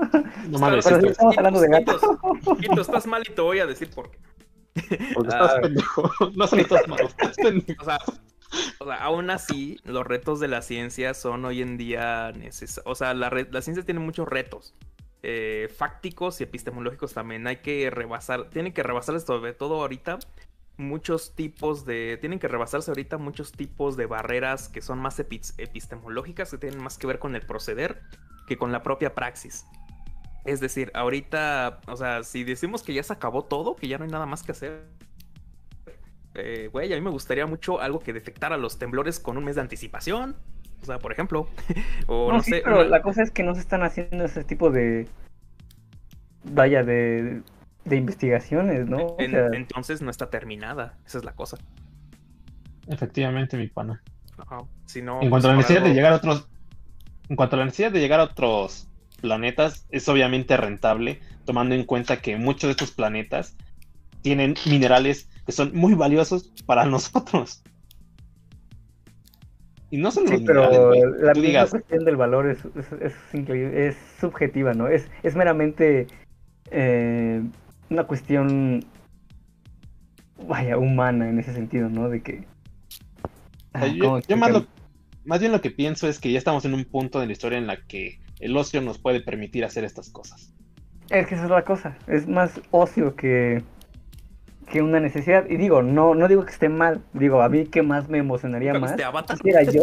Exacto, es que qué más quisiera yo que poder viajar a la luna, ¿no? O estar en el espacio aunque sea una vez. No sé, pero.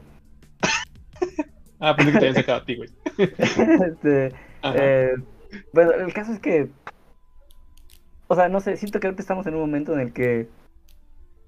eh, estamos casi casi jugando a ser Dios, ¿no? Y digo, no, no está mal. Eh, pero podría haber cosas más, este... Bueno, no, no es que podría haber más cosas, es que podríamos, no sé, como enfocarnos en, en otras cosas, a lo mejor un poquito más importantes, no sé. Más que competir quién, quién llega primero a la luna. Bueno, no sé. no sé, este episodio es de gatos. ¿Ves lo que los gatos causan? Ya ves, estamos haciendo debates, debates complejísimos. No, no, No, no, no. No, y el gato del chorizo alemán, este Schoenberg. Desmadre, ¿qué es? O el desmadre. El gato verde. Pero no El vamos a gato- meter en ese. Porque también es todo un pedote, ¿no? De hecho, ya ni me acuerdo que estábamos hablando antes de esto, pinche. no sé, no sé, no sé. Ah, Eh, de la mamada de, de los gatos. Esta, esta música para gatos, creo que si no mal recuerdo, recaudó 250 mil dólares. Para hacer música únicamente para gatos, yo creo que ese es un número que es un poquito alto, ¿no? Yo siento, o sea, es un cuarto de millón de dólares, güey. Pero pues es que la otra es, ¿quién tiene gatos? Como ya habíamos eh, dicho, ¿no? la gente refinada, Ah, ¿no? Que es la gente que o sea- se puede dar ese lujo de comprar música para gatos. Pon tú, hagamos una, una estadística simple, ¿no? Pon tú que la mitad de las personas, eh, una- pon tú que un pedacito de las personas del mundo tiene animales domésticos. De ese porcentaje, la mitad tiene gatos. De esas personas que tienen gatos, un pequeño porcentaje, o un porcentaje bastante alto, a lo mejor, no sé la verdad, eh, le compra cosas y mima mucho a sus gatos. Y de ese porcentaje aún, hubo personas que compraron esta música para gatos. Aún así, güey, 250 mil personas, que, que 250 mil personas pagaran un dólar por, por el álbum, que no es así, obviamente. Es bastante, güey, bastante dinero. Solo por música para gatos. Güey, capitalismo. Eh, en pocas palabras, todo se encierra en eso. Es, es, es el hecho de que pueda existir, eh, que estemos tan rebasados en lo que podríamos decir que es primordial. Para que podamos llegar a un extremo como eso, y comprarte así la mamada que te dé la gana. O sea, eso es capitalismo, en pocas palabras. Eh, el hecho de que acumules tanto que puedas decir, ah, nomás le voy a comprar a mi, a mi gato música. Am, o sea, eso es eso es lo que, eso es la cúspide de lo que el capitalismo representa a grandes rasgos, porque es el ocio, es el, es el, o sea, la, la cuestión así de, la cuestión máxima de que se puede llegar a una cúspide de lo irreal, es 100% capitalismo en estado puro. O sea, el hecho de que encontremos una mamada en las noticias así que digan, no sé, se hizo la primera estatua, la primera estatua de chocolate tamaño natural de Jenny Rivera. no sé, un ejemplo. Eh, eso, eso es decir que se han rebasado las necesidades de ciertos grupos sociales y podemos caer en el ocio colectivo, en el mame. Estamos haciendo esto ahorita. y poder decir, bueno, se han rebasado las necesidades primordiales y ahora podemos hacer más. ¿Qué se hace más? Estamos haciendo lo que se nos dé la gana. Entonces, eso funciona. Y eso también aplicó la gente que le compró música a sus gatos. Efectivamente. Y también aplica para ustedes que están pagando por vernos hablar de gatos. De gatos, No, no güey. es cierto, no es cierto. Pero no sé, el señor Picaporte, ¿qué opina? Eh, ha estado muy callado. Ah, miau, miau, Comió, Miau, miau, la, miau. comió la lengua el ratón. miau, miau, miau, miau, Miau. miau, Humilde, miau, miau, miau, miau, miau, No, güey, pero espérate, ya, ya que ahora te dije que ocupan el ronroneo para comunicarse, deberías ronronear. Ah, esa es la otra, ¿no? O sea, tengo entendido que Dice Sí, haciendo dinero estudios, bien ¿no? invertido. gracias nos, nos, nos alimentas.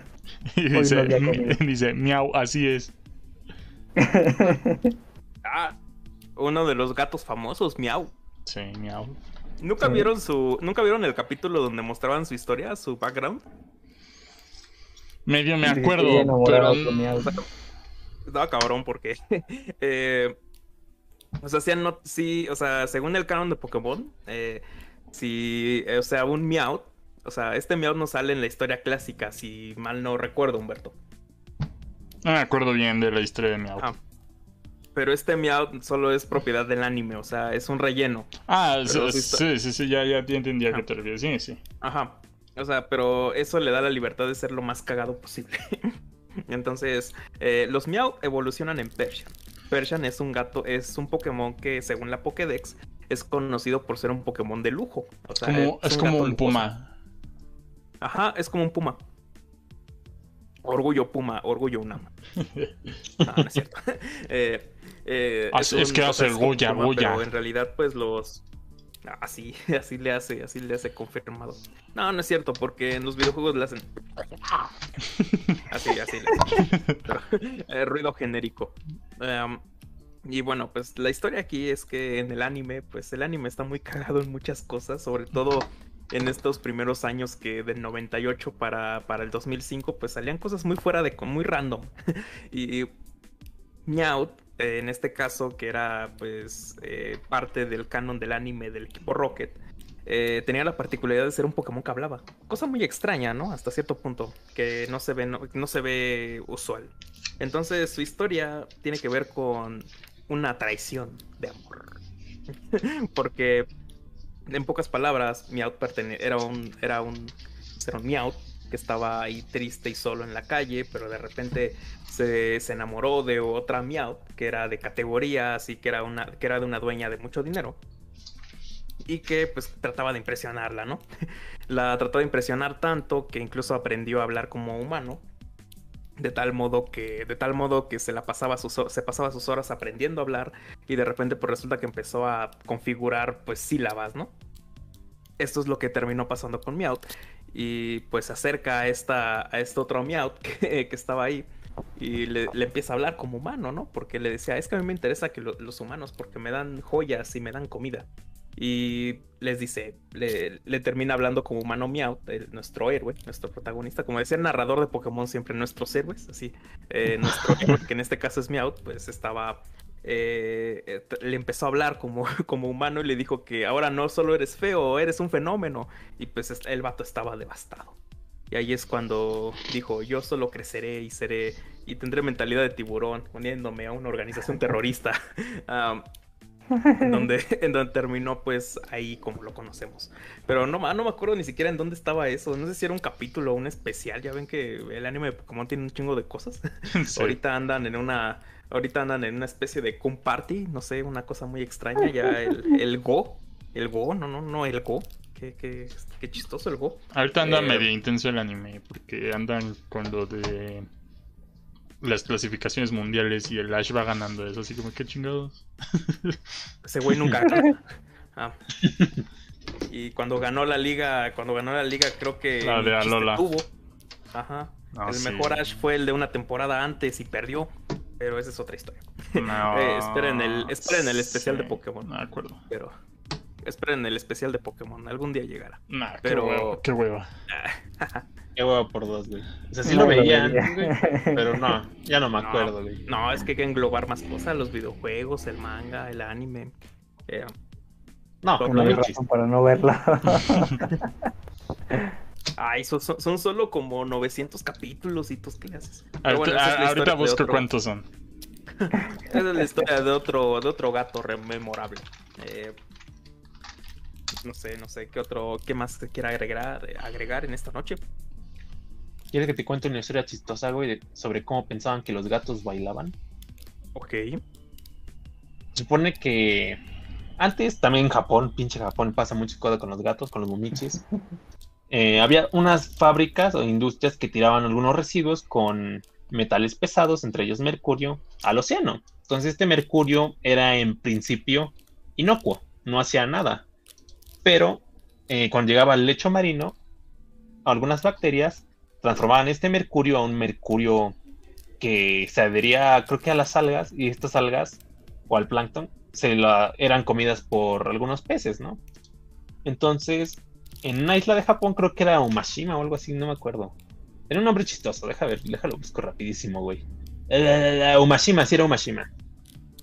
En Umashima empezaron a, a ver que unos gatos, en los gatos de la bahía, se movían muy extraño, o sea, como que como mencitos, literal, o sea, imagínate que ves que un gato le da un ataque epiléptico, técnicamente sí se movían y decían, ¿qué pedo? ¿Por qué les pasa esto?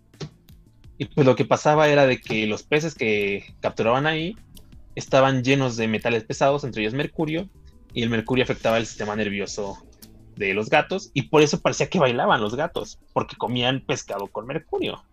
Está bastante interesante, ¿eh? deberían buscar alguna vez. O sea, no busquen como gatos que bailan en Japón, no, simplemente busquen gatos envenenados con metales pesados y, y van a ver las notas que hay de, de ese tiempo. Está bastante chistoso. Michi Bueno. Mercury. Ajá, qué pe- Es cierto, me caes muy bien. Miau.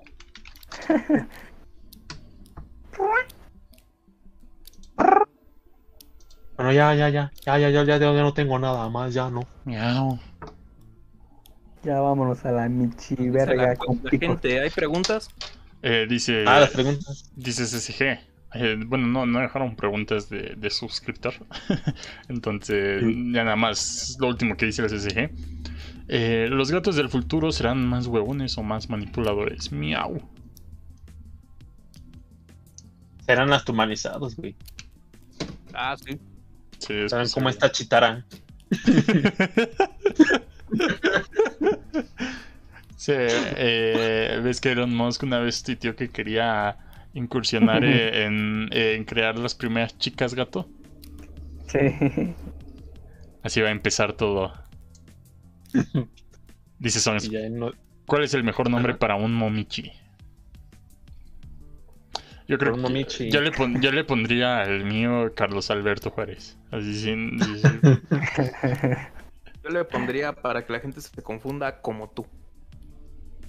estaría chido. Hay un anime, ¿no? O una película donde creo que se trata de un gato o algo así que se llama puta, ¿no? No sé, no sé. Como la isla de la puta, ¿no? algo así. no sé. Como- Es que algo así vi una imagen una vez. ah, Yo le pondría esta- melón. Como con esa película, ¿no? De la puta. Sí. Ya lo dije yo, güey.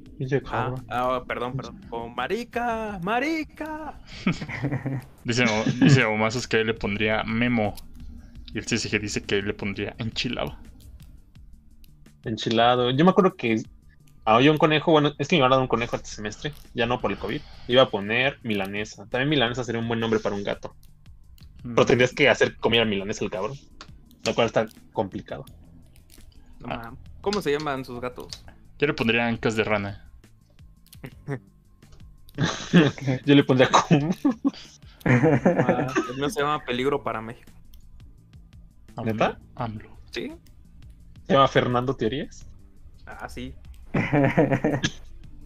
Yo Se le pon- llamaría México. po- ponle, ponle de nombre Tirías 10. Y ya nada, les mandas. Porque nunca va a llegar. Aquí están Tirías 10. Ponle Pemex, güey. Ya que ya el nombre ya no está privatizado. Pero bueno, anda, muchas gracias por haber venido a este episodio especial sobre los momichis. Espero les haya gustado. Eh, despídense, despídense. Po, po- miau, miau, Paul, miau. miau, miau, miau, miau, miau. Miau. Miau, Nando te- teorías. El miau de la noche. Cabrón. Pues sí, pues sí, buenas noches, buenas gatos, buenos gatos. Y pues nada más que ahí sigan escuchándonos y pues la bien esta noche como lo estamos haciendo ahorita. No sé a dónde fue ni Freddy, ni Toris, ni Carlos. Pero pues aquí estamos gateando. Supongo que Tori se sacó de pedo con lo del tema. Y ves que ayer dijo, sí va a ser en serio de gato. Ya hicimos uno de changos. sí, desde el siguiente es sobre sobre lagartijas. Despídete, Itos. Eh, miau. Este, no, pues. Ojalá se hayan divertido con este episodio tan raro. Nos escuchamos la próxima semana. Miau.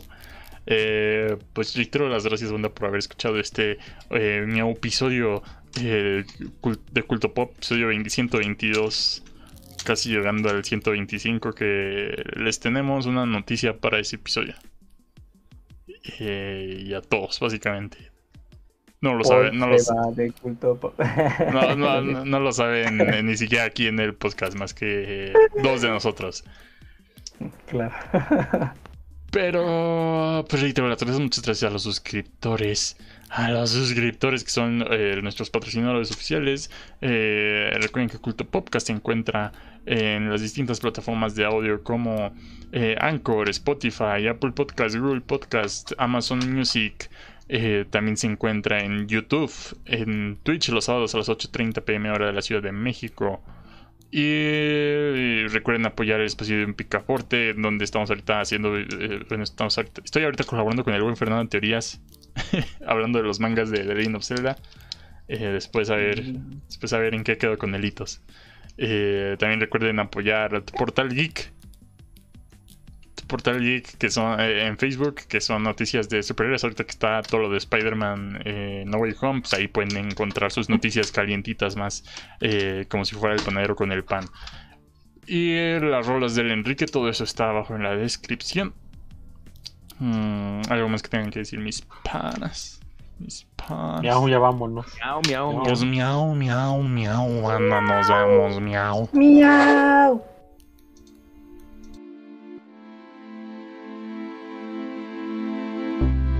¿Te gustó el episodio?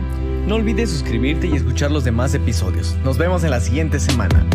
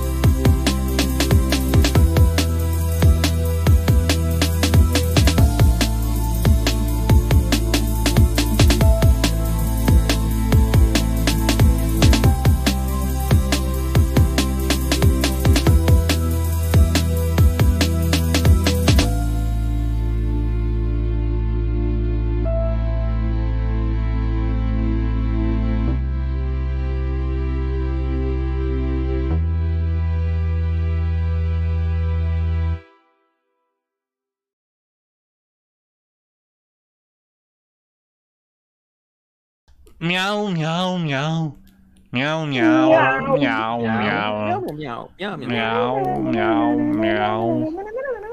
Miau, Podrían miau. Teorías- Teorías 10 en idioma gato. Miau, miau, miau, miau. Miau, miau, miau. Miau, miau, miau. Ya cállese. Ya cállese, ahí nos vemos. Los voy a mandar una raid. Compórtense bien.